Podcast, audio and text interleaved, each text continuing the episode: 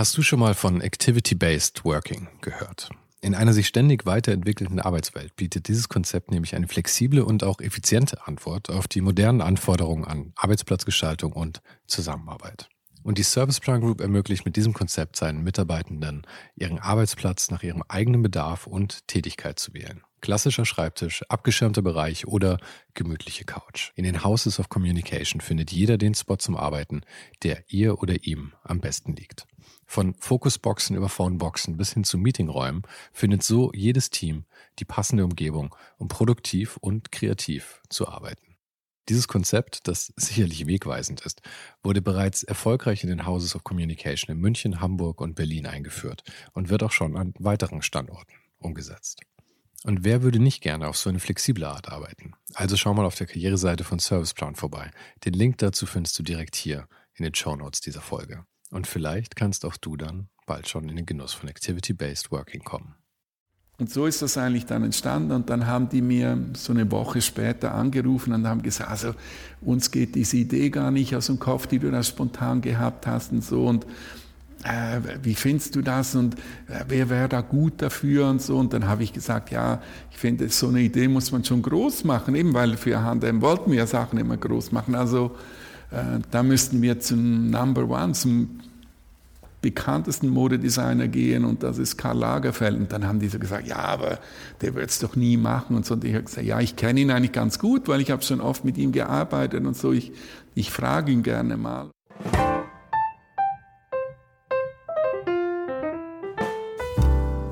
Du bist doch heute bestimmt nicht das erste Mal hier. Das hier ist Folge 14 von Ohne den Hype und dieses kleine Herzensprojekt wird langsam zu einem ganz schönen Selbstläufer.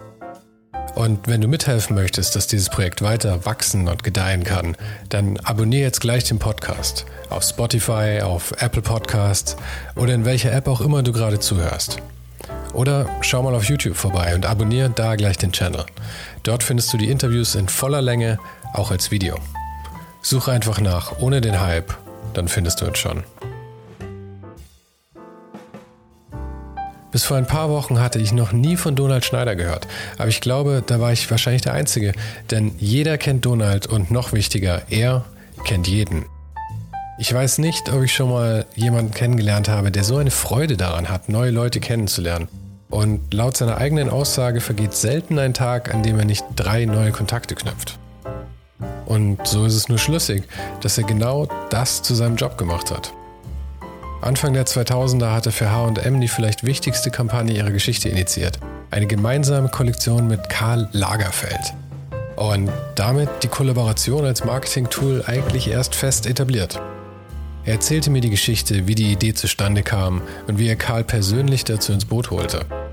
Und wir unterhielten uns aber auch über Kollaborationen heute, über Name-Dropping und über die Wertschätzung von Fotografie heutzutage. Donald hat mir nicht nur einen einmaligen Blick hinter die Kulissen der Modebranche gegeben. Ich glaube, ich habe auch einiges von ihm gelernt. Darüber, den Mut zu haben, neue Wege zu gehen und wie wichtig es ist, Kontakte nicht nur zu knüpfen, sondern auch zu pflegen. Ich hoffe, du findest genauso viel Inspiration, wie das für mich der Fall war, in diesem Gespräch mit Donald Schneider. Eine Sache, die ich normalerweise nicht mache, ist große Bios irgendwie vorlesen von, von den Gästen. Allerdings ist es bei dir, gibt so viele Sachen, dass ich gleich mal, dass ich doch einen kleinen Überblick geben wollte. Ähm, du bist äh, gebürtig aus der Schweiz, in der Nähe von Zürich, glaube ich. Oh, ich komme aus, aus der Nähe von Zürich. Nähe von Zürich. Du hast studiert an der Kunstgewerbeschule in Zürich und Basel. Ähm, in den 80ern bist du dann nach New York gegangen als Art Director. Ähm, von 93 bis 2002 warst du Art Director für die französische Vogue. Ähm, 2002 hast du dann dein Studio in Paris eröffnet. Ähm, das war, nehme ich an, das Donald Schneider Studio in dem Format, wie es jetzt auch ist, nur jetzt eben in Berlin, oder? Ja. 2004 ähm, hast du für H&M die Karl Lagerfeld Kampagne angestoßen. Mhm und warst dann aber erst ab 2010 bis 2016 Global Creative Director für HM. Stimmt genau. das? Ja. Mhm. Ähm, in Stockholm, wo du dann wahrscheinlich auch ziemlich viel warst, nehme ich an. Und du bist bis heute immer noch involviert mit HM. Ich bin immer noch, arbeite immer noch mit denen zusammen. Ja. Mhm. 2016 hast du dann ähm, deinen Fokus auf das äh, Studio, auf dein eigenes Studio gelegt und warst eben nicht mehr, bist seitdem nicht mehr fix bei H&M. Ähm, und du bist auch eine Menge unterwegs in irgendwelchen Juries und, ähm, und als Speaker und solche Geschichten. Das heißt, dir wird es wahrscheinlich nicht langweilig, nehme ich an. Nee. Nee. Wie kam das, dass du ähm, zu dieser Karl Lagerfeld-Kampagne gekommen bist, noch bevor du eigentlich der, der Creative Director bei HM warst? Das, da muss man vielleicht etwas ausholen. Also ich habe ich hab eigentlich komme ich aus dem Redaktionellen, mhm. eben mit, äh, lange für die Vogue gearbeitet in, in Paris als, als Artdirektor und heute würde man sagen Kreativdirektor, aber zu der Zeit war das noch der traditionelle Titel Artdirektor oder Direktor Artistik und habe dann angefangen Werbung zu machen. Mein erster Werbekunde war Stella McCartney mhm. und die war damals bei Chloe und das war so meine, mein erster Mode-Werbekunde und das habe ich, da war ich aber immer noch bei Vogue und habe das so nebenbei gemacht und habe dann auch angefangen, immer etwas mehr Werbung zu machen, neben Vogue und so. Aber das wurde dann alles etwas viel und habe dann immer ein Studio aufgemacht in Paris. Aber du warst in der Fixanstellung bei Vogue zu dem Zeitpunkt und ja, hast nebenbei ja, noch gearbeitet. Mhm. mhm. Und habe dann eben so im 2002, glaube ich, angefangen, wirklich aufgehört bei bei Vogue und äh, bei Condé Nast und habe dann nur noch äh, Werbung gemacht. Und dann hatte ich vor allem am Anfang halt so französische Modekunden und Luxury-Kunden und habe dann aber angefangen auch für H&M zu arbeiten und Kampagnen zu machen. Und das, das war halt toll, also was richtig große Kampagnen zu machen, weil früher sagen wir eben in der Zeit, Kampagnen zu machen, wie zum Beispiel jetzt Chloe, mhm. war meistens einfach sechs, sieben Fotos und dann waren Doppelseiten und Einzelseiten für Vox oder für Bazaar oder so und, und ganz selten vielleicht mal ein Plakat und dann noch ein Katalog. Das war es aber. Mhm. Und für H&M äh, große Kampagnen zu machen, war natürlich toll, weil da war auch mal Fernsehen dabei und da waren Billboards dabei. Und wenn man dann in New York gelandet ist und vom Flughafen in die Stadt reingefahren ist, sieht man dann seine eigene Kampagne oder auch seine eigenen Leute, Familie, die jetzt nicht so mit dem Business zu tun mhm. haben, die sehen dann auch mal, was man macht. Mhm. Und das ist natürlich ein tolles, tolles Gefühl, so als Artdirektor, wenn man plötzlich die Sachen, wenn, wenn die äh, richtig viel gesehen werden da draußen. Mhm. Und das waren dann eigentlich so meine zwei Welten und auf der einen Seite eben diese High-Fashion-Welt und auf der anderen Seite plötzlich so diese globale Retail-Welt von, von H&M und da hatte ich dann halt eben mal die Idee, diese zwei Welten zu kombinieren. Aber das, äh, ich meine, du sagst es jetzt so einfach, als äh, ruft man kurz Karl Lagerfeld an und sagt bei H&M, hey, machen wir es. Aber es war eine völlig neue Idee damals, auch für H&M. Und ich nehme an, Karl Lagerfeld, ich weiß nicht, ob der da gleich, ob die Marke da gleich aufsprang, weil das zu kombinieren, da ist ja viel Prestige dabei und sehr viel Überlegung von, von Standing der Marken und sowas, ob es überhaupt kombinierbar ist. Hast du da viel Überzeugungsarbeit leisten müssen? Also ich, die Idee war eigentlich so ein wenig spontan entstanden. Und zwar war, war ich in, wieder mal in, in Stockholm, da war ich aber noch nicht bei H&M, sondern mhm. ich habe für die einfach Kampagnen gemacht, habe auch für die eine Zeitschrift erfunden, das, das H&M-Magazin das war dann die weltweit äh, größte Auflage Modemagazin und Wirklich? die haben wir dann auch gemacht. Und das war ein Free, Free Magazine, nehme ich mhm. an, das halt Auslag bei H&M, oder? Die war, die war gigantisch und war Aha. übersetzt in viele Sprachen und so. Und das habe ich denen auch sozusagen erfunden und gemacht und, und dann war ich auch wieder mal eben oben in, ähm, in, in Stockholm und dann beim Mittagessen, eben was man jetzt halt gesagt hat, heute fehlen eben genau mhm. diese Momente. Waren wir so beim Mittagessen und der damalige Marketingmanager und, äh, und, und sein Kreativdirektor damals, mit denen haben wir da gegessen und die haben gesagt, sie, sie suchen nach einer neuen Idee, weil äh, Vielleicht war dann H&M nicht mehr so hot, wie es mal in den 90er Jahren war. Auf jeden Fall, die, die, ähm, die waren so ein wenig dran, wir müssen mal eine neue große Idee erfinden und so. Ähm, und ich habe dann so irgendwie spontan gesagt, ja, ich mache ja für euch nur mal ab und zu Kampagnen. Ich hätte mal Lust, eine Kampagne anders zu machen. Also jetzt gar nicht von großen Ideen geredet, sondern eher mhm. einfach, was könnte ich anders machen? Und so ist das dann ein wenig entstanden. Und dann habe ich so gesagt, wie wäre es denn, weil zu dem Zeitpunkt waren eigentlich immer die Leute haben eben die Kampagnen überall gesehen von H&M, aber das was man, worüber man dann eigentlich geredet hat, war das Casting. Also, dass man sagt, hast du gesehen, da war Linda Evangelista mhm. oder hast du gesehen, da war Naomi in der Kampagne von H&M. Das, das war eigentlich alles. Und ich habe dann halt so die Idee gehabt, spontan während diesem Mittagessen, dass ich gesagt habe, ich würde mal gerne eine Kampagne machen, wo man nicht über das Model redet, mhm. sondern wo man über die Mode redet. Das heißt eigentlich, der, die, also der, das Star ähm, das Star-Ding eigentlich nicht auf dem Gesicht des Models, sondern das Star-Ding auf, auf der Klamotte hat.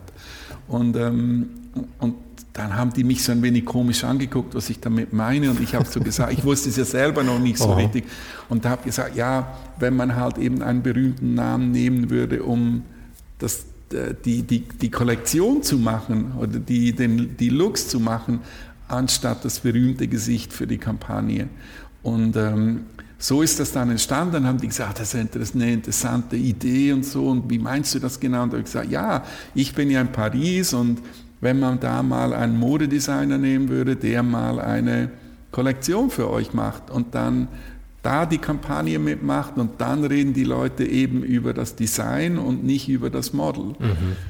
Und so ist das eigentlich dann entstanden und dann haben die mir so eine Woche später angerufen und haben gesagt, also uns geht diese Idee gar nicht aus dem Kopf, die du da spontan gehabt hast und so und äh, wie findest du das und äh, wer wäre da gut dafür und so und dann habe ich gesagt, ja, finde, so eine Idee muss man schon groß machen, eben weil für H&M wollten wir ja Sachen immer mhm. groß machen, also äh, da müssten wir zum Number One, zum bekanntesten Modedesigner gehen und das ist Karl Lagerfeld. Und dann haben die so gesagt, ja, aber der wird es doch nie machen und so. Und ich habe gesagt, ja, ich kenne ihn eigentlich ganz gut, weil ich habe schon oft mit ihm gearbeitet und so. Ich, ich frage ihn gerne mal. Mhm. Und also du hattest tatsächlich eine Persön einen persönlichen Draht zu Karl Lagerfeld. Ja, ich habe mit ihm schon vorher äh, Projekte mhm. gemacht, halt für die Vogue in Frank, in Paris, äh, die Paris Vogue. Da haben wir öfter zusammengearbeitet und wir, wir kannten uns auch ganz gut. Mhm. Und ähm, Normalerweise bei Karl war immer so, immer wenn man mit ihm reden wollte oder was mit ihm besprechen wollte, musste man dahin für ein Meeting. Also das,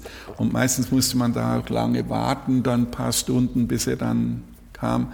Aber da, weil die gesagt haben, oh, es ist jetzt dringend, weil wenn wir jetzt diese sowas machen würden, dann müssen wir das jetzt in den nächsten Tagen da organisieren und so habe ich, und ich war irgendwo, ich glaube auch äh, unterwegs am Reisen, so habe ich ihm angerufen. Mhm. Was ungewöhnlich ist, weil Karl Lagerfeld konnte man meistens nicht so anrufen, der wollte einem sehen. Aber ich eben, ich kannte ihn gut und hatte ihn dann am Draht und fragte ihn dann irgendwie, du Karl, äh, ich bin da so an einer Idee dran, kennst du H&M, äh, diese skandinavische Kleiderkette? Und er sagt, ja, natürlich kenne ich die, das tragen meine Assistenten ja immer und so. Da habe ich gesagt, ja, äh, ich habe da so eine Idee und ich habe das denen erklärt und die finden das ganz toll und die werden interessiert und zwar, dass du eine Kollektion machst äh, für H&M, mhm. Eine spezielle Kollektion. Damals gab es ja diesen Namen noch gar nicht, Capsule Collection und all das. Und dann hat er ganz kurz, aber wirklich, also so wie aus dem Kanonenrohr geschossen, gesagt, also das finde ich ja sehr interessant. Das ist ja genau das, was mich interessiert, weil in Zukunft wird es nur noch High Fashion geben, Luxury und, und eben so Sachen wie, äh, also, äh, wie sagt man dem, Ma Massenfashion oder irgendwie so. Fast, alle, Fast Fashion halt auch einfach. Fast Fashion und alles dazwischen wird verschwinden. Ja.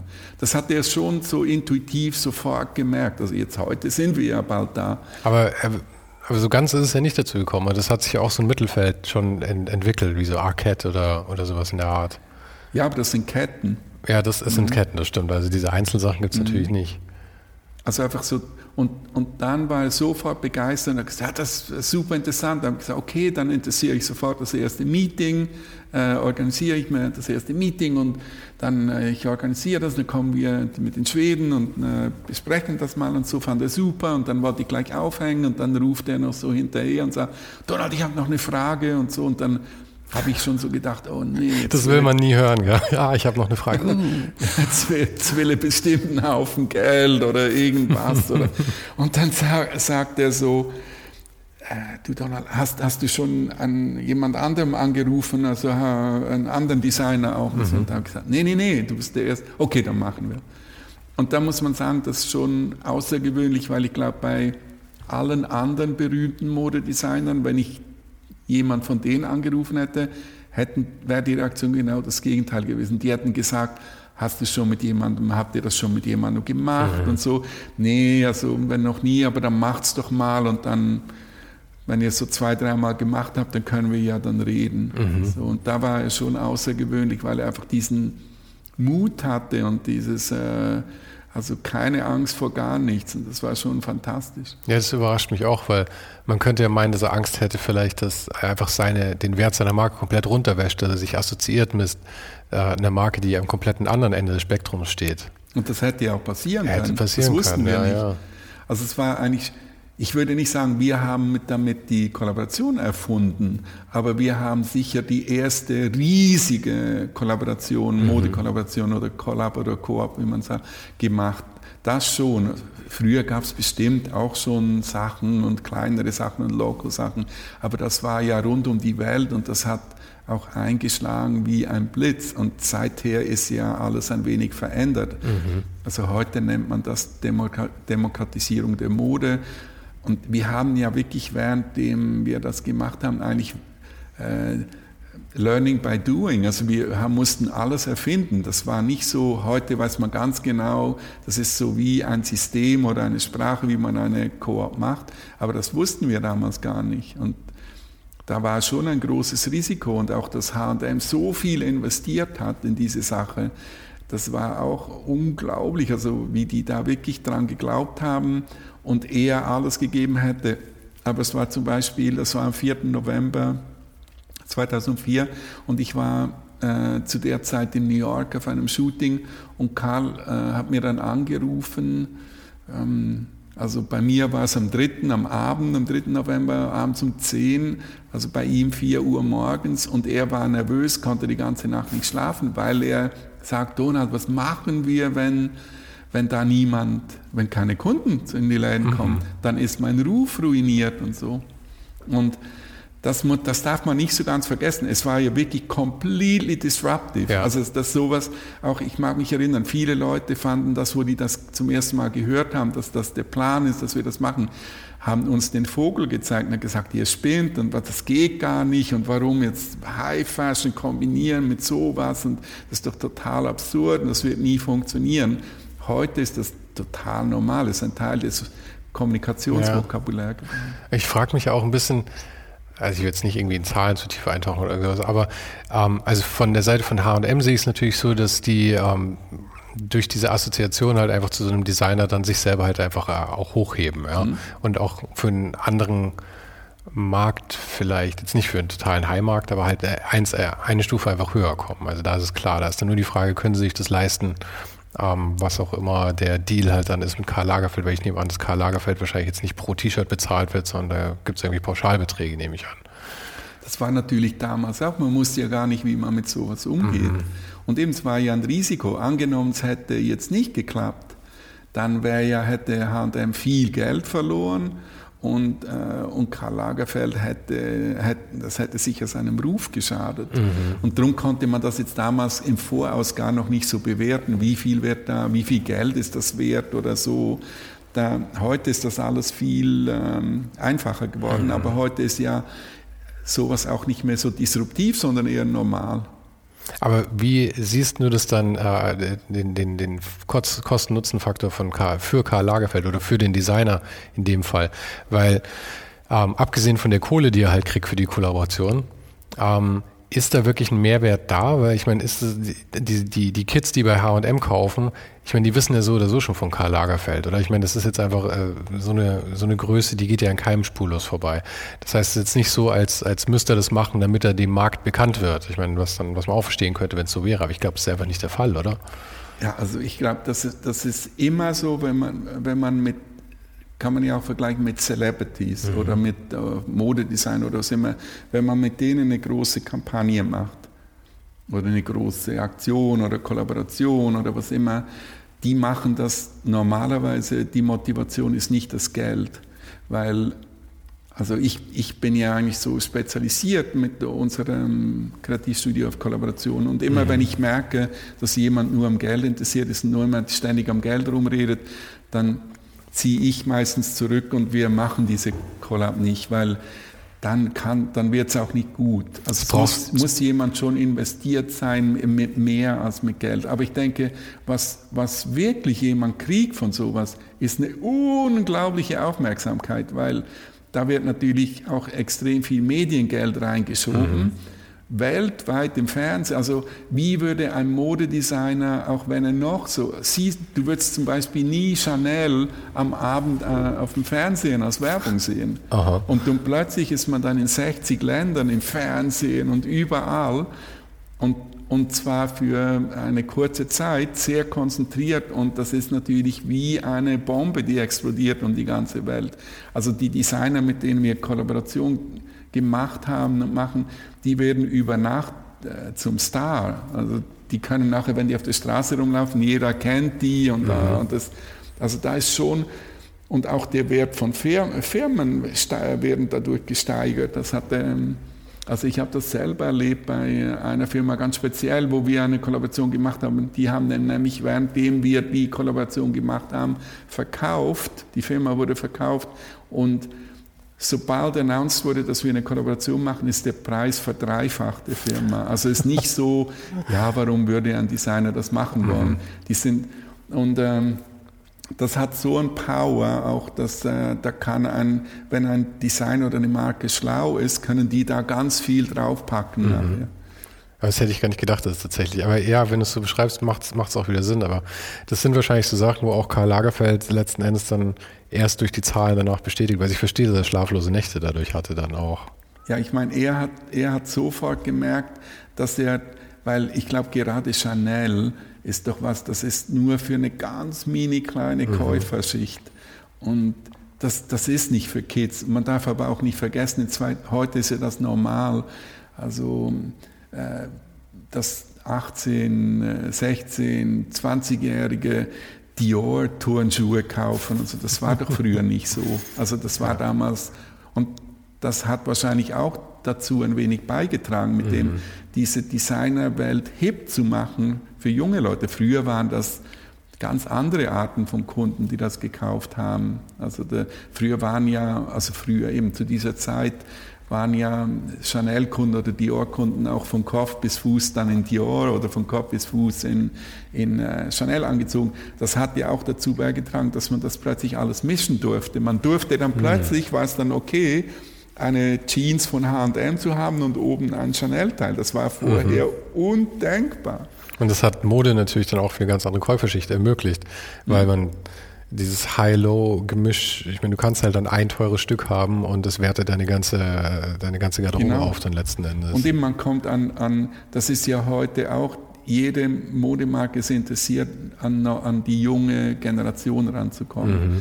Und da, damals waren diese Art von Marken haben nicht an Junge kommuniziert. Mhm. Also war das natürlich für die, für die, äh, für alle, also es war ein Win-Win für alle eigentlich. Ja. Also mir fallen auch nur zwei, also ich meine, ich bin natürlich jetzt nicht so in der Materie drin, vor allem natürlich nicht so wie du, aber ähm, generell ist es auch nicht, nicht Mode jetzt nicht unbedingt mein, mein Steckenpferd wirklich. Aber die zwei Kollaborationen, die ich auf dem Radar habe, wenn du mich fragen würde, das erste wäre die Karl Lagerfeld und H&M, weil es halt einfach revolutionär war. Und das zweite, weil es auch äh, total unerwartet war, war Supreme und Louis Vuitton. Weil das war halt auch einfach zwei völlig hm, gänzlich Super gegensätzliche. Ja. Finde ich auch. Also ich, wir, wir haben uns mit unserem Studio so spezialisiert auf Kollaboration und es gibt ja die, die so viele unterschiedliche Arten von Kollaboration. Das ist jetzt nicht so immer nur, man nimmt einen Modedesigner und macht, den mit, macht den mit einer großen Firma zusammen, sondern also jetzt Gerade auch wenn man zum Beispiel die letzten Tage habe ich da ein wenig die Modeschauen geguckt, virtuellen Modeschauen aus Mailand. Und dann zum Beispiel Prada ist ein, finde ich, ein interessanter Case, weil da ist jetzt plötzlich Mucha Prada, die Designerin, arbeitet zusammen mit Ralph Simmons. Echt? Ach. Und die arbeiten im Team. Mhm. Und das ist ja auch eine Kollaboration, dass die zusammenarbeiten. Also es ist jetzt nicht immer nur eine Capsule Collection oder so, sondern ich finde einfach, Collabs in dem Sinne oder Kollaboration ist sozusagen das neue Marketing geworden, weil das alte Marketing funktioniert heute nicht mehr mhm. mit Social Media und digital und die, und die Marken müssen kommunizieren, um neue Käufer zu erreichen, um ihre Käufer zu begeistern und da gibt es meiner Meinung nach nichts Besseres als äh, Collabs. Aber geht es dann, äh, also bei der Sache speziell jetzt, Ralph Simmons und, und Prada war es. Ähm, bringt es dann wirklich so viel? Weil in einem anderen Fall hast du ja High Fashion, Low Fashion oder du hast ja auch viel irgendwie Celebrities und, äh, und Fashion oder sowas. Und da bringst du eine neue Käuferschicht. Aber Ralph Simmons und Prada sind ja irgendwie schon beides modeaffine Schichten. Ist da tatsächlich noch derselbe Benefit dann da? Meinst du? Ich meine, das, das ist jetzt nicht dein Projekt gewesen. Eine, das ist eigentlich fast eher eine Partnerschaft, mhm. weil die, der ist ja richtig angestellt da. Ach so, also der okay. ist da drin seit äh, jetzt einer, einem halben Jahr oder so. Und das wird ongoing sein. Das kann sein, dass er dann mal schlussendlich Mucha Prada ablöst oder so. Ah, okay. Aber die haben jetzt einfach so eine Symbiose und das finde ich eigentlich ganz interessant, finde ich auch modern. Es gibt ja auch viele Fotografen, die als, äh, als Paar oder als zwei Leute arbeiten mhm. oder das sind ja auch eben Kollaborationen oder wie wir ja arbeiten, für mich äh, zu arbeiten mit Fotografen oder mit äh, Regisseuren oder mit Teams und mit Celebrities, das sind ja alles Kollaborationen und das ist eigentlich das, was ich interessant finde und schlussendlich ist ja eigentlich auch, was du machst, ist ja auch eine Kollaboration. Du Klar. machst ja keine äh, Selbstgespräche, du kannst ja auch nur über andere Leute erzählen, aber du gehst ja und triffst Leute mhm. und dann passiert was. Und das finde ich schon auch interessant, eben, dass man sich, also ich finde jetzt gerade zum Beispiel äh, vor zwei Tagen eben diese Prada Männer Kollektion, sieht deutlich anders aus als Prada die letzten Jahre ausgesehen hat. Und die sieht auch anders aus, als jetzt nur Ralph Simmons seine mhm. Kollektion ausgesehen hat. Ja klar, es gibt natürlich Möglichkeiten, die Ralph Simmons davor nicht hatte, auch ähm, Sachen auszuprobieren einfach mhm. für, für einen anderen Markt, wo man vielleicht gerne mal rumgespielt hätte, aber die Möglichkeit hat sich nicht, nicht ergeben. Aber ist es ungewöhnlich, dass man eigentlich einen schon etablierten Designer hat, der dann zu einem Haus geht? Weil ich meine, es gibt ja häufig den Fall, dass Leute bei einem Haushalt äh, als, als Art Director oder als, als Creative Director, was auch mhm. immer der, die Bezeichnung ist, ähm, und dann da rausgehen und ihr eigenes äh, Ding machen. Das gab es ja in vielen Instanzen. Das ist auf jeden Fall unüblich, aber mhm. ich, das ist ja das, was immer interessant ist, wenn mhm. was unüblich ist. Also auch das heißt, es sind ja meistens die Sachen, die neu sind, die sind im ersten Moment, also die guten neuen Sachen, die stoßen im ersten Moment immer so ein wenig leicht mhm. auf. Es ist ganz selten, dass man was sieht, das alle gut finden. Aber dieses Aufstoßen ist wahrscheinlich auch genau das, was die Leute wollen, oder? Aufmerksamkeit erregen ja. damit. So wie auch mit, äh, was war es, Virgil Abloh, wie heißt Virtual Abloh mit Ikea, Virtual Abloh mit äh, Louis Vuitton. Genau, für Louis Vuitton ist er doch dann irgendwie der für, für also die Mansline der. Da die Männerlinie. Genau. Und das war ja auch, er hatte davor Off-White, glaube ich, war mhm. sein Label. Ja. Und das war ja auch mehr so Streetwear und ist dann aber halt total explodiert und dann haben sie ihn da dazugeholt. Und das war ja auch einfach so ein, ich meine, da waren halt so viele Faktoren einfach mit ihm, ähm, die so unüblich waren, dass äh, und also es war eine unübliche Wahl, aber mhm. eben das ist ja das, was immer interessant ist. Das genau. Auch, zum Beispiel, ich, ich, für mich ist immer, ich, ich, gucke immer gern da, wo die anderen nicht so gucken, mhm. weil da findet man spannende Sachen. Und ähm, da, wo schon eh alle Modeleute hingucken, da braucht man nicht, also jetzt muss man, jetzt im Moment muss man äh, eben nicht zu Supreme gucken, weil die, das ist, mehr kann man da nicht mehr rausholen. Nee. ähm, und, und mich interessiert aber immer in Ecken zu gucken, die nicht so interessant sind. Zum Beispiel so vor eineinhalb, zwei Jahren habe ich angefangen, Outdoor zu interessieren. So Marken halt wie Jack Wolfskin mhm. oder Mammut und so. Und dass man mit denen irgendwie denen hilft, so in die Mode reinzukommen. Da hat doch jetzt North Face und ja, Gucci. Und das ist jetzt, das ist jetzt gerade ganz, also das ist mhm. ganz neu, das kommt ja jetzt raus, also ist schon announced worden. Aber wir, also ich bin da schon, habe da auch schon Sachen gemacht, jetzt mhm. so die letzten eineinhalb Jahre und jetzt hat das natürlich durch Corona und äh, dass die Leute nicht mehr so reisen können, einen enormen Stellenwert gekriegt. Und die Leute wollen wieder mehr in die Natur, aber man will das auch in der Stadt auch selber zeigen, mhm. eben, dass man ein wenig mehr äh, Nature Person ist und ein wenig äh, eine coole Parker anhat oder Wanderschuhe mhm. oder Turnschuhe, die, die aussehen wie Wanderschuhe oder so ein wenig diesen Look. Ja. Und, das ist natürlich genial jetzt, was äh, Gucci und North Face zusammen gemacht haben. Das, das habe ich schon wirklich so vor eineinhalb Jahren so gespürt und mhm. ich habe auch da immer mal so eine, äh, als Guest Creative Director eine Modeausgabe fürs Handelsblatt gemacht und das haben wir vor eineinhalb Jahren wirklich auch als Titelgeschichte gemacht. Mhm. Und ich mag mich erinnern, die Stylistin, die da dran gearbeitet hat, äh, hat die, diese Outdoor-Labels angefragt und von vielen eine Absage gekriegt, weil die gesagt haben, sie wollen mit Mode nichts zu tun haben. Und, ähm, Aber das kann ich auch verstehen, weil ich, mir wird auch keine andere einfallen außer North Face, wo das wirklich passen würde. Weil wenn man das denkt, Jack Wolfskin ist ja mehr so es ist halt so der, der, der City-Outdoor. Ich meine, das ist, Jack Wolfskin wird, glaube ich, ein bisschen belächelt von allen Outdoor, ernsthaften Outdoor-Leuten eher. Dann ähm, Patagonia wäre ein guter Kandidat, aber die würden sich, glaube ich, nicht assoziieren wollen mit ihrem ganzen ähm, Öko- ähm, Lifestyle, das dann in Mode reinzubringen. North Face war aber, ist ja auch eigentlich eher eine günstigere Marke in dem Outdoor-Bereich und war, hatte aber auch schon so ein bisschen so Streetwear-Credibility irgendwie. Deswegen, die waren ja auch der, der Natural Fit irgendwie dafür, oder?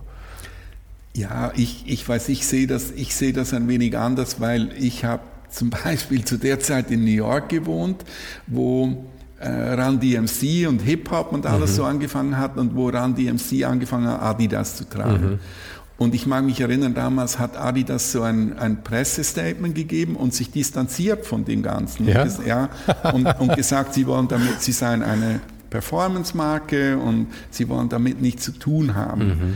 Und das ist, und ich glaube, jetzt sind wir genau an dem Punkt mit diesen Outdoor-Marken die können sich das noch nicht so vorstellen, mhm. aber eigentlich ist da eine zukünftige Goldmine. Mhm. Also wenn das zum Lifestyle kommt, eben wie diese, das ist doch ein mega Beispiel mit Gucci und, und äh, mhm. North Face, weil plötzlich fangen Leute an, North Face zu tragen, die es vorher, vorher, vorher nicht gemacht haben und die Sachen sehen cool aus.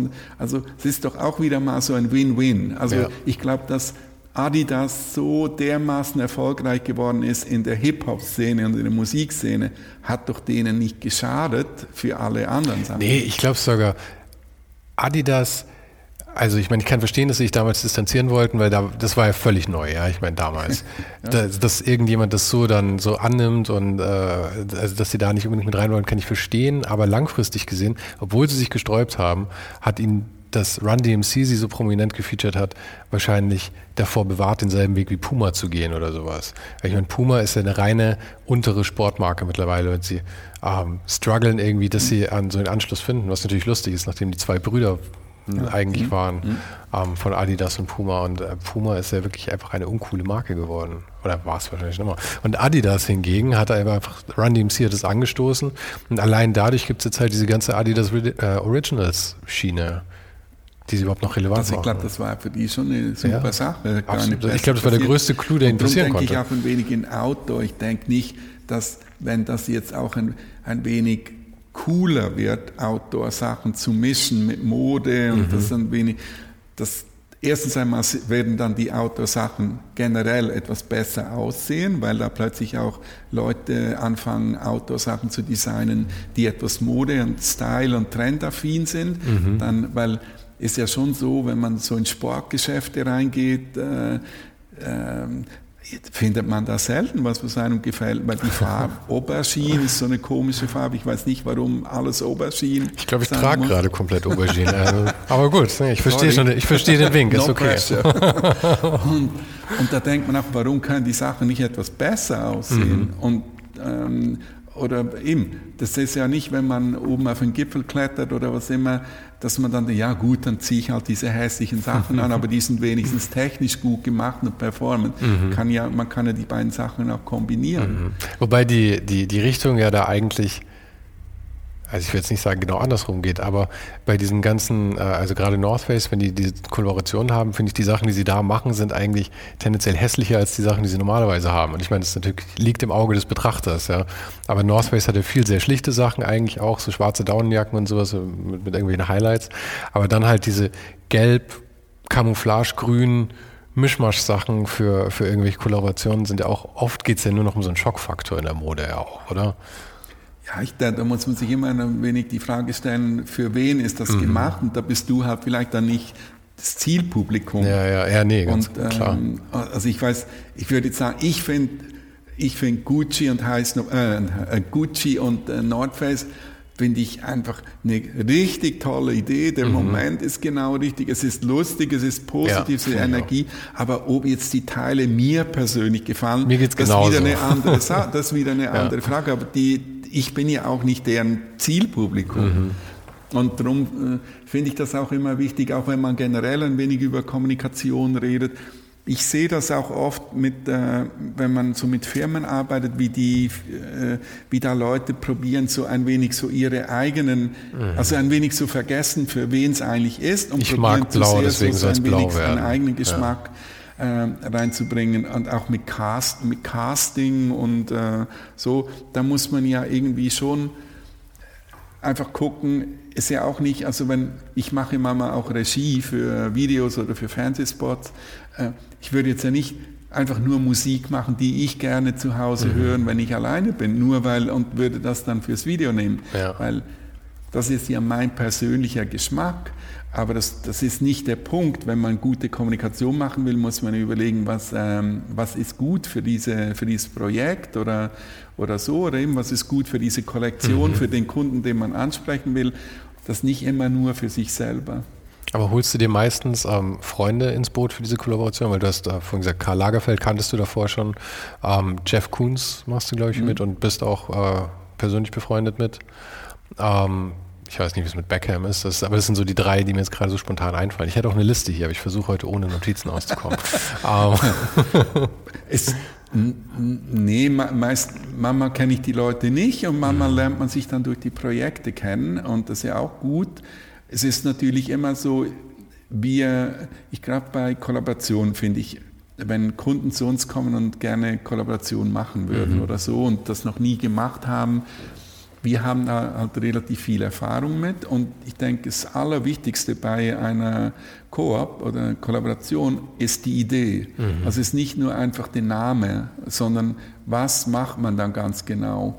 Also das ist eigentlich das A und O und dann natürlich gucken, wer passt da gut dazu und dann würde ich auch sagen, wir versuchen immer Kunden auch nur Ideen und Namen vorzuschlagen, wo wir irgendwo rankommen. Mhm. Also weil alles andere, auch bei Ideen, äh, einem Kunden eine Idee vorzuschlagen, die gut klingt in der Präsentation, die man aber gar nie hinkriegt, weil es erstens viel zu teuer ist oder weil es nicht realisierbar ist, das würden wir nie machen. Das wäre ja auch so Overpromise, Underdeliver. Ich meine, da bringt man sich selber ziemlich schnell aus dem Geschäft dann raus, oder? Wenn man das so macht. Ja, für würde. mich war es auch interessant, weil ich war ja eben zum Beispiel die fünf, sechs Jahre äh, selber Global Creative Director mhm. in Stockholm und musste so mit vielen äh, Freelance-Artdirektoren, Agenturen und Kreativdirektoren arbeiten. Dann habe ich mal gesehen, wie die arbeiten, mhm. weil das sieht man selber gar nicht, weil man ist ja so eine Art mit, seinen, mit seinem kleinen Team, so eine, eine ja, Einzeltruppe. Ja.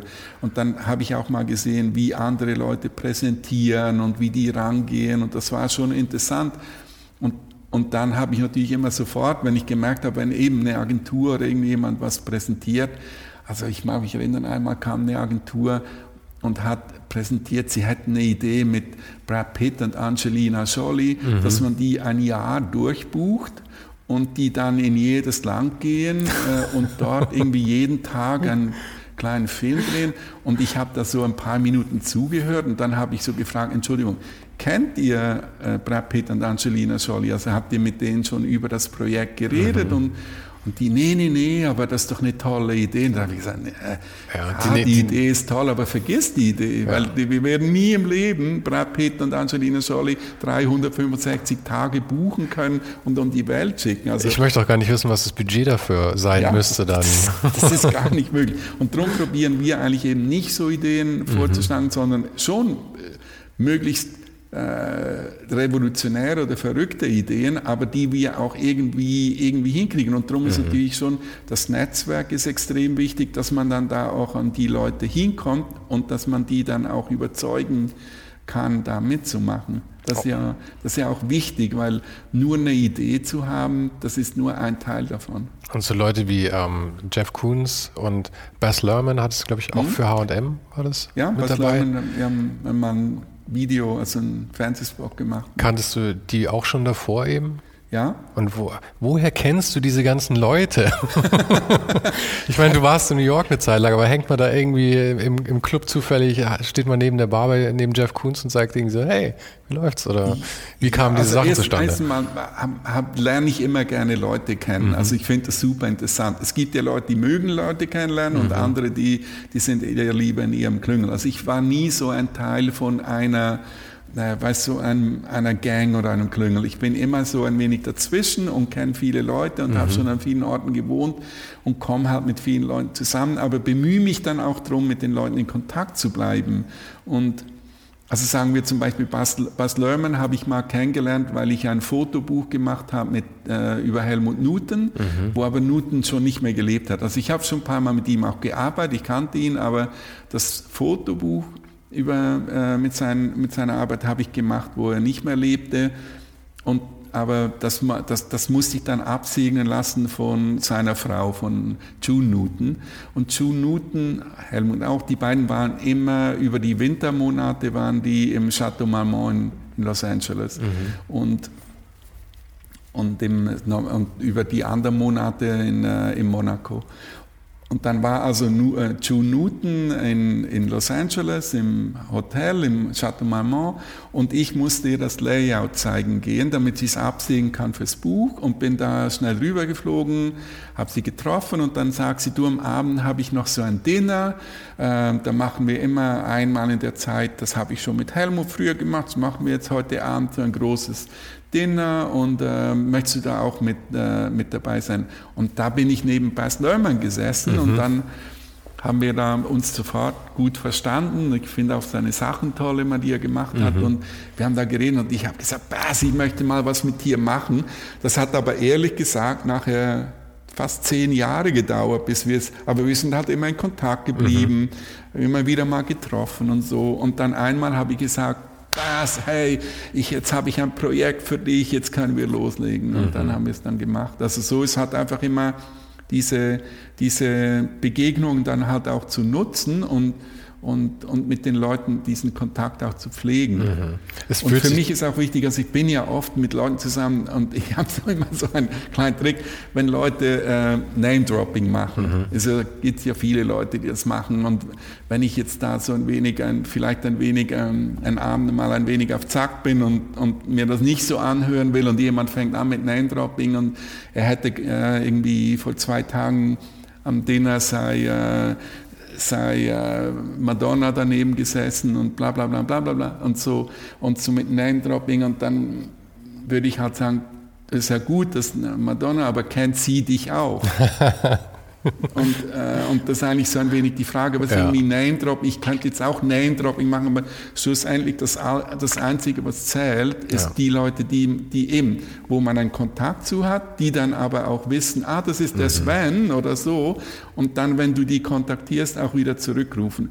Und da war ich halt auch in der glücklichen Situation, also in, in meiner Zeit, wo ich in New York war, habe ich in, einen, in Nachtclubs gearbeitet und da habe ich viele Leute kennengelernt und dann in Zeitschriften und dann kommt man schon an viele Leute ran und natürlich bei der Vogue in Paris zu arbeiten, mhm. da kommt man an fast jeden ran, weil wenn man da, äh, da kann man eben einem Künstler oder äh, einem Regisseur oder einem, einem Schauspieler anrufen und die rufen dann auch zurück.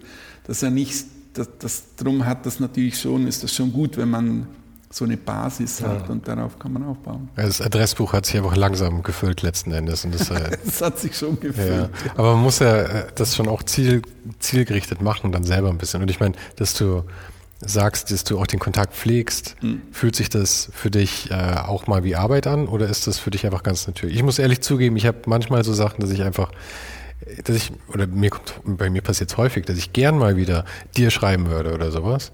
Ähm, aber es ist einfach, es ist so viel zu tun irgendwie und dann so, ah, jetzt habe ich fünf Minuten gerade Zeit, nee, jetzt habe ich keinen Bock, jetzt eine E-Mail zu schreiben. Ja?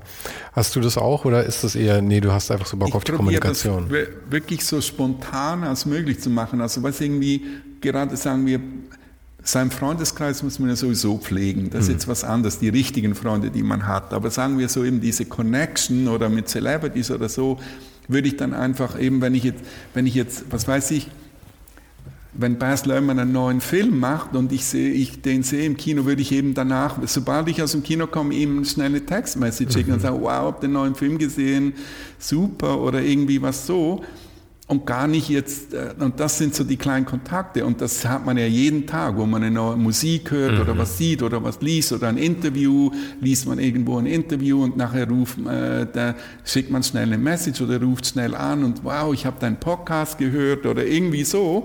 Und dass man, dann geht's ja schnell. Mhm. Ist ja nicht so, dass man, ja, dass man sich hier, uh, jetzt müsste ich mal wieder so und so schreiben und dann, mm, und, sondern so eher so spontan und das ist auch so, und dann freuen sich die Leute auch. Das stimmt, aber ich glaube, es ist auch so ein Charakterzug ein bisschen mhm. irgendwie, weil ich glaube, viele Leute ist auch so eine Hürde, ähm, dass man irgendwie denkt, ähm, man drängt sich damit auf oder so. Das, ich glaube, die Sorge habe ich häufig irgendwie, dass ich mir denke, ah, jetzt schreibe ich, aber ich mit schreibt, der denkt so, warum schreibt er mir jetzt? Irgendwie. Aber ich glaube, es stimmt schon, weil bei mir ist es auch so, jedes Mal, wenn mir irgendjemand dann irgendwie schreibt oder auch bei dem, bei dem Podcast, wenn mir auf Instagram jetzt dann irgendjemand sagt irgendwie, hey, die Folge war cool oder so, ich freue mich jedes Eben. Mal. Ich meine, es ist immer positiv einfach. Es ist nie, dass ich mir sage, oh, jetzt freut er sich und schreibt mir, wie nervig, ja. Nee, ich glaube ja. glaub auch und darum sind so Sachen sind gute Mittel und dann mhm dann war für mich halt New York in, in, der Zeit, wo ich da war, eine gute Schule, weil dort mhm. ist ja dieses Networking und so. Also da habe ich auch ähm, Leute kennengelernt, die waren so gut damit, viel besser als ich. Und da habe ich zum Beispiel eine Regel gelernt in, mit, mit Networking damals. Das war natürlich noch vor, vor Social Media und allem. Heute ist das wieder ein wenig anders. Aber damals die Regel ist, dass jeder auf der Welt, jede Celebrity, jede berühmte Person, jeder Interessante ist drei Kontakte von dir mhm. weg. Also du kannst eigentlich. Was, was war das? Five, Five, Degrees of Kevin Spacey? Oder nee, äh, Kevin Bacon. Mit Kevin Bacon gibt es mhm. das, glaube ich. Weil Kevin Bacon in so vielen Filmen mitgespielt hat, dass du jeden ähm, Schauspieler irgendwie linken kannst. Das ist immer so das Spiel zwischen den Schauspielern. Echt? Wie viele Connections brauchst du, bis zu Kevin ja. Bacon zu kommen? Und ja. darum ist auch so, und, und eben, man kennt immer jemand, der jemand kennt, mhm. der den kennt. Ja. Und und dann ist einfach so die Regel, dass ich da, dass mir so eingebläut würde damals in New York, dass wenn man jetzt zum Beispiel angenommen, ich würde jetzt, ähm, was weiß ich, Roger Federer treffen wollen, dann, aber ich kenne den nicht persönlich, aber dann würde ich äh, jemand anrufen, wo ich denke, der kennt mhm. äh, den Roger Federer und und wenn der sagt, nee, er hätte keinen Kontakt zu dem oder er war mal früher sein Manager, aber nicht mehr, würde ich das Telefon nicht aufhängen, bevor er mir nicht drei andere Kontakte gibt. Und das ist Gut, eben ja. dieser Trick. Mhm. Und dann nicht einfach, ah, der ist jetzt nicht mehr in Kontakt mit dem, mhm. okay, dann bin ich, bin ich wieder bei Null, sondern ja der kennt bestimmt jemand, dann würde ich ihm sagen, ja, das ist jetzt okay, dass du jetzt nicht mehr Agent, der Agent bist, aber kennst du den neuen Agenten mhm. oder kennst du nicht jemand, die Ex-Freundin von dem oder irgendwie mhm. und irgendwo kommt und das ja, ich mache das auch richtig gerne, so Leute so zu finden. Und ähm, heute gibt es natürlich auch andere Möglichkeiten wie LinkedIn und, und äh, Instagram und alles, wo man, wo man auch an Leute ran. Ja, ich finde Instagram irre, weil ähm, viel mehr also in Anführungszeichen berühmte Leute, tatsächlich ihren Instagram selber machen, als man denken würde. Mhm. Und äh, es gibt so viele Fälle, wo ich, wenn ich eine E-Mail hinschreibe, ist irgendwie das Management da. Aber wenn ich auf Instagram schreibe, komme ich direkt zu der Person. Das ist total irre. Du hast dann ja, auf super. einmal die Möglichkeit, einfach mhm. Leuten zu schreiben, die du sonst niemals rangekommen ja. wärst. Das macht doch Spaß dann. Und das sind schon, ich meine, das, das muss man ja auch nutzen. Mhm. Das, das schon, und ich, ich tue auch, also ich tue sicher jeden Tag drei, vier neue Adressen eintragen in mhm. mein Adressbuch, immer. Also es geht einfach immer weiter und ich denke, dass ja auch ein Teil ein wenig vom, sagen wir jetzt mal blöd gesagt, vom Älterwerden ist, ähm, Natürlich kommen immer wieder neue Leute, die auch Ideen haben und alles. Also muss man sich ja einen anderen USP ein wenig verschaffen. Mhm. Weil wahrscheinlich, wenn es jetzt nur rein um die Ideen geht, wäre wahrscheinlich eher so eine Jugendkultur eigentlich angesagt. Oh, man will immer die hottesten jungen Talente, die die neuesten Ideen haben und so. Ob jetzt das wirklich die neuen Ideen sind oder ob jemand, der älter ist, auch genauso eine gute Idee haben kann.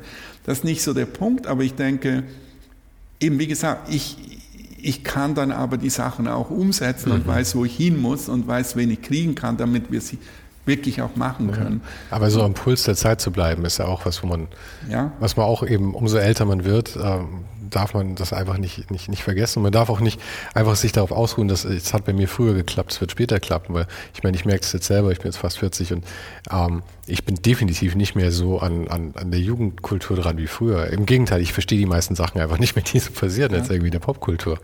Aber ich hatte, vor kurzem war ich bei, bei dem äh, Designer und Künstler Eike König, der auch in Berlin mhm. ist. Und ähm, der hat auch gesagt, bei ihm ist es hauptsächlich durch die, ähm, die Klassen, die er gibt. Er hat eine Professur in Offenbach. Und dass er da halt einfach auch mal mit den jungen Leuten da ist. Und dann macht er immer äh, Praktikumstellen und sowas. Ich glaube, das ist wahnsinnig wichtig, dass man so diesen frischen Input ähm, nicht vergisst. Ja, das muss man auf jeden Fall machen. Immer sich auch mit jungen Leuten umgeben. Mhm.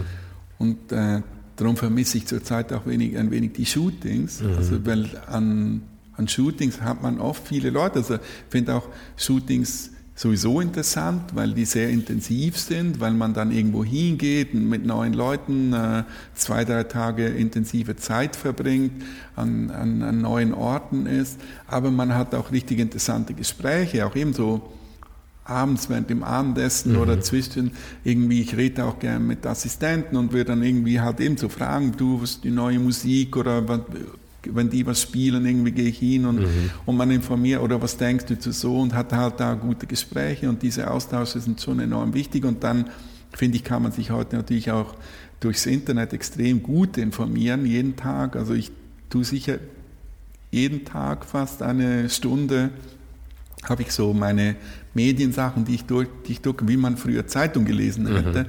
habe ich so die Kanäle, die ich durch, da gucke ich mir die Impression an und gucke Women's Wear Daily an und gucke Business of Fashion an und, und äh, lese da alles durch und, und dann hat man eigentlich schon einen relativ guten Stand, mal einfach so von der Basis und dann muss man sich viele Sachen halt noch individuell so nachfragen, aber schon wichtig, dass man da immer immer am Puls ist. Und was würdest du sagen, ist heutzutage wichtiger, sowas wie diese klassischen, so Vogue oder so, oder eher so diese High Snobriety-Geschichte, oder bedient es einfach völlig unterschiedliche Sachen? Für die, um, sich zu informieren? Nee, oder? generell mehr so gerade in der Szene vielleicht einfach, was, was einflussreicher ist für Mode, wenn man das überhaupt so breit fassen kann, aber ja, ich, ich, denke, das ist natürlich so ein wenig der Kampf heute, weil ich, ich komme so, sozusagen aus dieser Vogue-Welt, mhm. aber die hat sich ja leider irgendwie ein, ein wenig verabschiedet aus der, äh, aus der Relevanz. Mhm. Also so, ähm, die haben das nie geschafft, das so umzusetzen, dass die ihren Stellenwert halten konnten in der digitalen Welt und sind natürlich so ein wenig jetzt ein wenig im Hintertreffen und versuchen da äh, äh so viel sie können da nachzuholen das muss man mal sehen, ob sie das schaffen. Aber ich meine, zu der Zeit, wo ich da war bei der französischen Vogue, das, das war wie jeden Monat hat man was, da sind die Leute an Kiosk gerannt und mhm. es war wichtig, wer war vom Cover, welcher neue Designer, wer hat fotografiert und, und, und. Das war enorm wichtig. Heute, ja, das interessiert kein Mensch mehr, wer in der Vogue fotografiert oder nicht. Mhm. Und äh, heute sind natürlich eben andere Kanäle wichtiger geworden und insgesamt ist alles wichtiger geworden und da kommt die ganze Sache mit den Influencern und da kommt Instagram und dass sich Leute selbst, also auch das Kunden, also sagen wir Marken direkt mit ihren Kunden kommunizieren können, dass ja das, das war ja früher eben nicht. Das wurde mhm. immer alles gefiltert durch die Presse. Und das ist natürlich auch interessant, weil plötzlich kann sich, kann jemand auch direkt, wie du, du findest dein Publikum. Du musst jetzt nicht äh, fragen, oh, ich hätte gern bei der Süddeutschen Zeitung gerne, darf ich da eine, eine Kolumne haben, wo ich Leute interviewe oder so. Das hättest du ja früher machen müssen. Das macht auch ganz neue Sachen dann halt möglich Jetzt einfach. Kannst, bist ja. du selber. Du kannst es machen und du kannst die selber aufbauen. Und das natürlich, das, das ist eine neue, eine neue Balance. Also da müssen, da müssen sich alle dran gewöhnen und die Alten müssen sich vor allem dran gewöhnen, gewöhnen. Die Jungen wachsen damit auf und es entstehen ja auch ständig neue Kanäle und neue Sachen mhm. und TikTok und das und wie geht man damit um. Und ich finde einfach immer wichtig, dass man immer offen ist für neue Sachen. Also ich mag da nicht so nostalgisch zu sein und ich denke, jemand wie Karl Lagerfeld war da auch ein gutes Vorbild, der immer nach vorne geguckt hat, der sich nie so für seine eigene Geschichte interessiert hat, mhm. sondern er wollte immer neue Leute kennenlernen. Und immer wenn wir uns getroffen haben, wollte er wissen, was ich gesehen habe an Ausstellungen, an Büchern, an neuen Architekten, an Sachen, an, an Musik, an alles wollte er immer wissen, was neu, neu, neu und äh, neue Technik. Und du, jetzt gibt es da irgendwie, äh, jetzt kann man mit Video, mit Kameras auch Fotos machen, können wir nicht so mal ein Shooting und dass man, dass man halt darauf eingeht, mhm. auch wenn man vielleicht äh, das nicht mehr so hundertprozentig versteht, das ist ja auch egal, aber dass man äh, ausprobiert. Dann, dass man es ausprobiert und damit immer vorne ist. Mhm. Mit den Fotobüchern, da hatten wir vorhin schon mal drüber geredet. Das ist so ein Hobby von dir oder wie, wie, wie kann man sich das vorstellen? Ja, ich, ich sam, erstens sammle ich gerne mhm. Bücher, es hat mich immer schon interessiert, Fotobücher und, und Fotografie hat mich immer in, sehr interessiert und, und, und, und Fotografiebücher ist für mich einfach so was ganz Tolles. Also das, das ist so irgendwie schon während dem, dem Zeitschriften machen, Zeitschrift ist ja eher disposable, also die guckt man sich an und wirft die weg normalerweise oder die liegt dann vielleicht noch ein paar Monate rum. Aber ich glaube, ein schön gemachtes, gut gemachtes Fotobuch, das wird lebenlang da bleiben. Ja. Und ist auch gerade heute, wenn man so arbeitet mit digitalen Sachen, das hört ja gar nie auf. Also heute auch die Kampagnen, die man ja heute macht, die, die, die fangen ja schon an mit Announcement und Pre-Announcement und dann am Schluss geht das immer weiter in die ganzen Kanäle. Und das ist ja nicht, dass das an einem Tag dann aufhört oder mhm. so. Und das ist halt schön mit einem Buch, da hat man so ein Projekt und das fängt an und das hört auf. Und da muss, kommt die ganze Konzentration rein in diese Zeit, wo man da zusammenarbeitet mit dem Fotografen und mit dem Grafikdesigner und mit dem Drucker und die Haptigkeit und alles und da wirklich so ein, ein Övre macht. Und das ist dann auch fertig, das kann man danach nicht wieder ändern, wie, wie bei einem Eintrag, äh, äh, ein Digitaleintrag, wo man immer wieder später rein kann und mhm. immer wieder ändern kann und so, sondern das ist dann fertig und dann ist es so. Und, äh, aber das finde ich auch, das ist auch ein ein toller Prozess. Ich mache das gerne, eben wo so diese Konzentration da ist und dann ist es dann aber auch fertig. Was hast du denn für Fotobücher gemacht? Du hast Helmut Newton, hast du angesprochen vorhin? Ja, ich habe viele, viele Fotobücher gemacht. Das letzte Wie viele hast du denn schon gemacht? Uff. Ungefähr. 15. Meine Güte, woher nimmst du die Zeit für all diese Sachen immer? Ja, aber die macht man ja schnell, Bücher. Außer das letzte. Ich habe ein Buch gemacht über einen Freund von mir, ein Perry Kretz heißt der, ein Kriegs- und mhm. Crime-Fotograf. Kann ich dir nachher gerne eins mitgeben. Und an dem Buch haben wir zehn Jahre gearbeitet. Und das war aber, das war, weil ich äh, viel zu tun hatte, nicht mich so viel konzentrieren konnte, aber auch, weil ich keinen Verlag finden konnte jeden Verlag, den ich angesprochen habe, wo ich die Leute auch gut kannte, nee, mit so einem Buch kann man kein Geld verdienen mhm. und so. Und ich habe gesagt, ja, das, das weiß ich, das ist mir aber auch egal. Ich möchte es einfach machen, weil Perry Kretz ist ein mhm. unglaublicher Fotograf. Und äh, er ist jetzt leider vor, vor einem Monat gestorben. Äh, aber wir haben, und war aber schon alt, also Ende 80. Und und er hat einfach ein unglaubliches Leben gehabt. Und wir haben uns befreundet und es, es gibt kein Fotobuch über ihn, es gibt eine geschriebene Biografie und ich wollte das einfach mal alles zusammen in ein Buch machen. Und wenn man das so durchguckt, also ich kriege da auch immer, obwohl ich das alles gut kenne, so wie Gänsehaut. Das ist ja. unglaublich, wo, wo er überall war und was er alles erlebt hat und dann das so in ein Buch zu packen und, und, ähm, und wir haben es dann wirklich fertig gekriegt und ihm auch noch, also ich habe es ihm auch noch in die er Hand gedrückt, obwohl er da schon nicht mehr so gut beieinander ja. war. Und Tränen in den Augen und sehr emotional. Und, und ich bin so froh, haben wir dieses Buch gemacht, weil es ist einfach eben, es ist sowas, das wird jetzt immer da sein, mhm. dieses Buch. Es ist so eine Art ein Denkmal an Perry, weil er in so oft sein Leben riskiert hat, äh, überall auf der Welt und an so vielen Orten. Und, und er hat so eine ganz spezielle Art gehabt, Leute zu überreden, ähm, fot äh, fotografiert zu werden. Mhm. Also er konnte so mit jedem und äh, war ein wenig ein Schlitzohr auch und hat so die, immer, immer gut dafür, Diktatoren ja. fotografiert und Bösewichten im Gefängnis und Mafiosi und Sachen und Kriegssachen und also unglaublich intensiv und ist ja auch so eine Art Leben, wie es heute so nicht mehr so diesen, diese Berufsgattung gibt es ja nicht mhm. mehr so. Es gibt sicher noch ein paar Leute, die das machen, aber wo er es gemacht hat, war das so eine, ein richtiger stolzer Berufsstand. Es war ja auch damals die einzige Möglichkeit, dass diese Bilder tatsächlich rausgetragen mhm. werden können. Ich hatte vor ein paar Wochen ein Gespräch mit Matthias Ziegler, der Dokumentarfotograf, mhm. viel in, in, Afrika unterwegs und so. Und er meinte aber auch, es ist heutzutage, muss man sich auch überlegen, ob man das überhaupt noch machen möchte, weil diese Bilder, äh, die Information ist da. Du gehst auf Twitter und du kriegst Livestreams von Bombenexplosionen. Die Frage ist, ob dann, ob dann ein Fotograf extra dahin fahren muss und sein Leben riskieren muss. Ist halt die Frage. Aber damals, wie du sagst, war das halt eine ganz andere Sache. Das war einfach, das, das war äh, für die Menschheit letzten Endes auch einfach, dass die da hingefahren sind und gesagt haben, wir berichten darüber. Das, wir haben oft zur Diskussion heute über Fotografie, auch Modefotografie, aber auch Reportagefotografie, wie die Wertschätzung davon schon sehr gesunken ist ja, durch ja. diese Masse mhm. an Sachen, die man jeden Tag sieht. Also wenn man in einem Instagram-Feed durchguckt und dann dazwischen ist mal ein tolles Foto. Das geht total unter in den Tausenden von, von äh, Geburtstagskuchen und ja. äh, Spielsachen. Aber auf Instagram muss man sagen, gehen die tollen Fotos oft auch unter zwischen den Tausenden sehr guten Fotos. Das Level ist schon auch verdammt, verdammt hoch.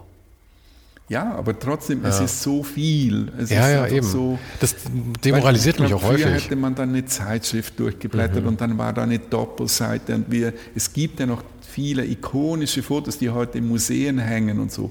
Wo sind dann die Fotos heute, die in 20 Jahren im Museum hangen werden? Ob es das überhaupt noch geben wird, ist halt die Frage. Eben, das, das nicht, ist ja. so ein wenig ein Dilemma, ja. wo ich finde, äh, da, da sehe ich eine Nische und auch mhm. was, was irgendwie, dass man auch wieder diese Art Plattformen hinkriegt, wo viele Leute gucken, aber wo das wirklich gewertschätzt wird. Eben wo nicht schnell nur ein Foto mit dem Handy irgendwo schnell gemacht mhm. wird, weil es die Information ist, sondern wo auch wieder mal so eben, wo, wo, wo ein gutes Foto eben auch gewertschätzt wird. Mhm. Aber es ist ja schwierig. Wie, soll, wie, wie stellst du das vor? Das müssen wir irgendwie kuratieren dann wahrscheinlich einfach auch, oder? Ja, ich glaube, es braucht wieder ganz mhm. starke Kuratoren, die ja. das machen. Und eben, es muss wieder etwas also, dass es jetzt ohne Filter ist, dass jeder alles zeigen kann. Das ist ja auch schön und das ist auch gut.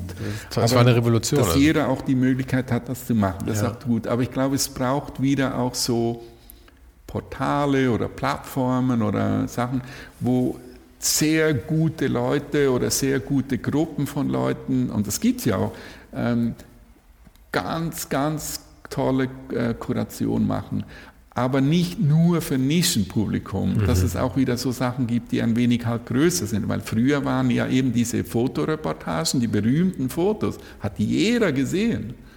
Und die waren also zum Beispiel das Foto vom, vom nackten Mädchen im Vietnamkrieg, die, mhm. die auf der Straße brennt nach dem Napalmangriff. Ist übrigens, Perry Kretz hat dieses Foto damals auch gesehen, weil er, er war oft in Vietnam im Krieg und war so fasziniert oder so ähm, beeindruckt von diesem Foto, dass er dieses Mädchen suchen gegangen ist und die adoptiert hat und Wirklich? nach Europa geholt hat, um, damit die Skin Grafts kriegt, also neue Haut, weil sonst wäre die gestorben an den Verbrennungen. Und, ähm, aber sagen wir, dieses Foto, ist, und es gibt viele Fotoreportage-Ikonen, mhm. aber was sind denn heute die Foto-Ikonen? Da gibt es natürlich schon Handy, weil einfach der Inhalt vom Foto so krass ist. Was weiß ich, äh, ähm, wie damals von Abu Ghraib, so die ähm, aus Irak, das Handyfoto von wahrscheinlich einem amerikanischen Soldaten, von einem irakischen Gefangenen, mhm. der mit dem der so eine Kapuze ja. über den Kopf hat mit Kabeln und auf der Kiste steht. Das ist aber nicht von einem Reportagefotografen gemacht worden, sondern da, da geht es dann wirklich nur um Inhalte. könnte man sagen, ja, das wird dann auch zur Ikone, aber wo ist da der fotografische Anspruch? Und eben diese Kultur von Fotografie finde ich, also ich hoffe wirklich und ich, ich hoffe, dass ich dazu ein wenig beitragen kann, dass das wieder so eine Wichtigkeit kriegt. Mhm. Ja, ich, also ich glaube, ich bin auf jeden Fall das Zielpublikum für, für diese Fotobücher. Mir geht es schon auch so. Aber ich finde es sehr schwierig, die Foto, äh, eben was du sagst, diese Ikonen, ja. Ist halt sehr schwierig. Wer wird das? Ich meine, es gab, ich weiß nicht, Gunnar, Gunther Stahl, glaube ich, heißt er. Ähm, so ein junger schwarzer Künstler, der in, äh, mit der ganzen Hip-Hop-Szene ziemlich eng verbandelt ist und der eben diese ganzen Hip-Hop-Größen immer fotografiert. Und der ist halt, ich weiß nicht, der ist halt in seinen 20ern. Mhm. Und die Fotos sind auch toll. Ja? Der, der, der, hat auf jeden Fall Talent und so. Aber das ist halt so eine. Äh, Fotoikone für so ein Instagram-Zeitalter auch. Viel Celebrity-basiert und ähm, die Fotos haben halt auch, es geht jetzt alles wieder auch so auf analog und alles mit irgendwie so Einwegkameras schießen so ungefähr, ja, und alles möglichst äh, nicht technisch und so. Ist halt die Welle, die gerade auch ist. Vielleicht war auch ähm, diese, diese ganzen harten Klassiker, so Cartier-Bresson und sowas, vielleicht war das auch nur eine Welle. Und Museen ist ja auch die Frage, Gibt es Museen überhaupt noch in der Form in 30 Jahren? Also auch die nächste Frage. Also nicht nur die Frage, was hängt drin oder kommt irgendwas aus dieser Museen wird es auf jeden Fall gehen, äh, ja, geben. Aber wer geht noch rein? Ist auch, kriegen die, die auch ein digitales Leben oder mhm. was? Hm?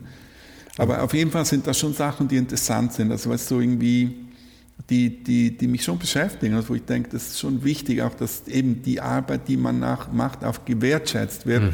und nicht nur schnell ein, eine Insta-Story ist, die dann wieder am nächsten Tag wieder weg ist. Ja, und das stelle ich mir auch sehr befriedigend vor, wenn du dann eben wie, wie für Perry das Buch machst, der einfach davor noch nicht so dokumentiert war und es ist halt im Prinzip die letzte Chance so quasi, ja. Und ansonsten vergehen, gehen diese Leute halt einfach dann unter in, in der Geschichte. Und das finde ich dann schon schade. Es ist schon schön, wenn zumindest irgendwo so ein so ein Artefakt da ist, das irgendjemand in 20 Jahren dann nochmal entdecken kann und davon vielleicht auch inspiriert sein kann dann einfach. Ja. Ich bin auf jeden Fall sehr gespannt darauf. Und ich habe dir, hab dir gesagt, wir machen eine Stunde, wir sind etwas drüber schon. Deswegen. dann hören wir jetzt auf. Ich lass dich jetzt in Ruhe. Nee, aber sehen, also mir hat es mir, mir hat's gefallen. Mir hat es auch sehr Spaß gemacht. Ich könnte noch eine Stunde so mit dir weiterreden. Ja. Vielleicht machen wir das auch ohne Kamera dann jetzt weiter. Mhm. Und das nächste Mal, wenn ich in Berlin bin, würde ich auch gerne noch vorbeischauen dann. Sehr gut. Das, mich, mich freut es, dass wir jetzt uns kennengelernt haben. Ebenso. Jetzt bist du auch in meinem Adressbuch. Und ich glaube, ich habe auch, ähm, zumindest wenn ich das durchhöre, werde ich mir, glaube ich, auch noch mal ein paar Notizen machen, weil ich glaube, ich kann noch eine ganze Menge von dir lernen, gerade was dieses Networken angeht.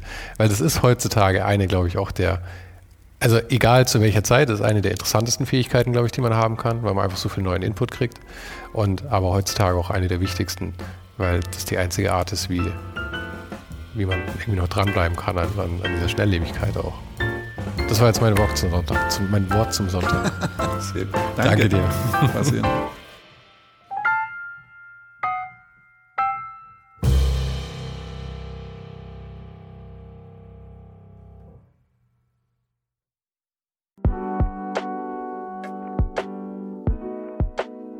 Das war's für heute. Falls du gerade eine von den älteren Folgen hörst, ist es gut möglich, dass du jetzt ein zweites Outro hörst.